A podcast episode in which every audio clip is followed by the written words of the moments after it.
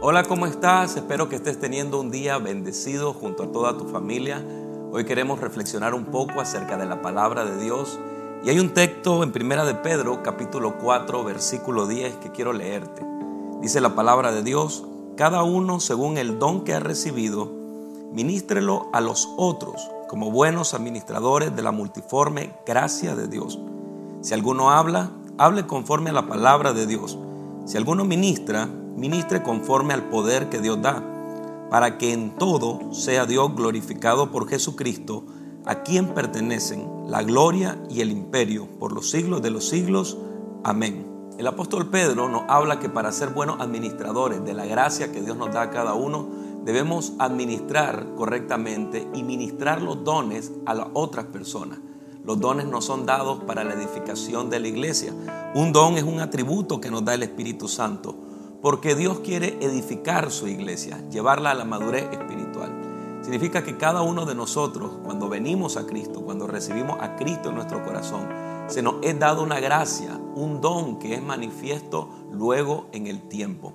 Cada uno de nosotros ha recibido un don, la respuesta es sí, y tú tienes que identificarlo, conocerlo. La palabra del Señor también nos dice en Efesios capítulo 4 versículo 7, pero a cada uno de nosotros fue dada la gracia conforme a la medida del don de Cristo. Todos nosotros tenemos algo que dar a otras personas, un don especial, algo que el Espíritu Santo nos ha depositado para que nosotros seamos de edificación y de bendición a la iglesia. Por eso te animo en este tiempo que tú puedas descubrir qué es lo que el Espíritu Santo te ha dado, qué es lo que Dios te ha dado, ha impartido en ti a través del Espíritu Santo. Porque algo que te fue dado para suplir una necesidad dentro de la iglesia, dentro del cuerpo de Jesucristo. A veces nosotros estamos buscando que otras personas ministren de lo que Dios le ha dado en nuestras vidas para suplir una necesidad espiritual, una necesidad emocional, una necesidad física. Pero también debemos de ir al otro extremo Debemos de ser nosotros quienes ayudemos a otras personas con la gracia especial que Dios ha depositado en nuestras vidas.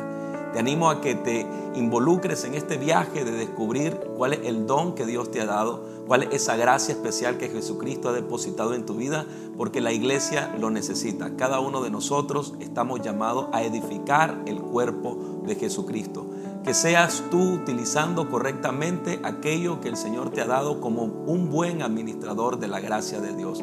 Que Dios te bendiga en este día y te animo a que vayas y descubras qué es eso especial que Dios ha depositado en ti para que puedas ser de bendición a otras personas.